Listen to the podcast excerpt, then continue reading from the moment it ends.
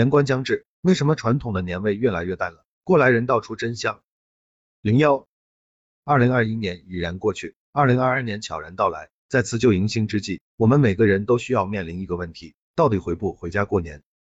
如果你在本地工作，那问题不大，只要有时间，每天都可以回家。如果你不在本地工作，而是在外地工作，那你有可能考虑不回家。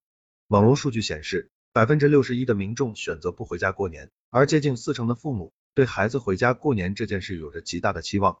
岁末将至，为什么会出现不回家过年的情况呢？问题是复杂的，既有社会深层次的问题，也有环境的问题，更有文化观念的问题。有些人选择不回家，害怕病毒，这也是人之常情。但是，为什么有些人明明可以回家？但他却选择留在异乡过年，不回家看望父母呢？这就是人之观念和社会深层次的问题了。要知道，社会发生了变化，人之观念发生了变化，那一切匪夷所思的问题就会出现，就连传统的文化也会受到冲击。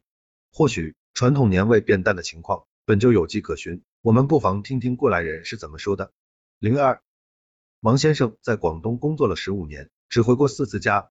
同行的王先生今年已经四十五岁了。在佛山有车有房的他选择不回家过年，原因很简单，他不想劳碌奔波，也不想花太多的钱。更重要的是，如今通过网络就能视频通话了，没必要跑来跑去。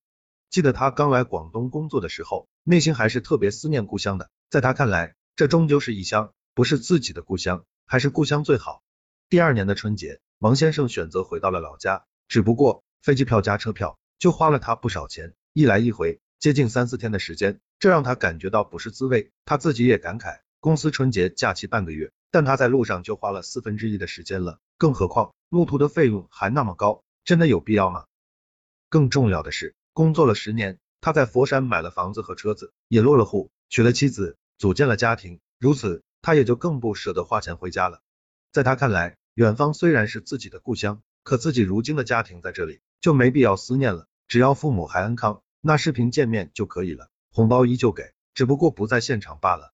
这并非是王先生个人的选择，还是大多数人的选择。或许年味变浓，正在成为现实。零三，如果你是王先生，那你是选择每年回家呢，还是跟他一样，宁可留在佛山也不回家呢？相信很多人都会选择后者，为什么呢？因为文化观念、经济需求、心理以及传统理念发生了变化，这是年味正在变淡。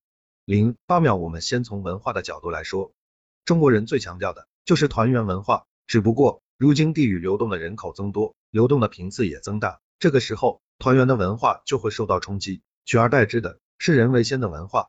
出现了极度利己的想法后，其实年味就变淡了，因为我们考虑金钱的问题，考虑上班的问题，考虑夫妻孩子的问题，更要考虑需求的问题，如此问题不就出现了吗？零八秒，就像尚文王先生所说的那样，能够用视频通话，得知父母依旧安康，那回家就没有必要了。或许我们会认为他说的话特别没有孝心，可实际上这是综合各方面条件所得出的最后选择。如果故乡比较近，那回去问题也不大；而故乡比较远，那你一来一回的时间就足以花掉大多数人一半的春节假期，还有高额的机票费和车票费，会让普通人不敢回家。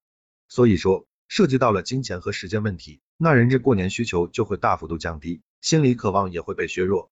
零四，年味变淡，这是一种悲哀。既然年轻人和中年人都不愿意回家，那最心寒的到底是谁呢？终究是我们的父母。所谓父母在，不远游，游必有方。如果可以选择，大多数人都不会离开父母，但是为了生计，为了养家糊口，零两秒人们不得不背井离乡，远离父母，来到异乡打拼，这便是一种无奈。当他们打拼所赚到的金钱还不够养家糊口，甚至连机票费都不舍得给，觉得贵的时候，那他们还有回家的渴望吗？早就被磨灭殆尽了。只不过像这样的选择，终究是短视的行为。所谓树欲静而风不止，子欲养而亲不待。人生最为不幸的悲剧，就是父母希望看到孩子的时候，他却不在；当孩子希望看到父母的时候，一切都回不到过去了。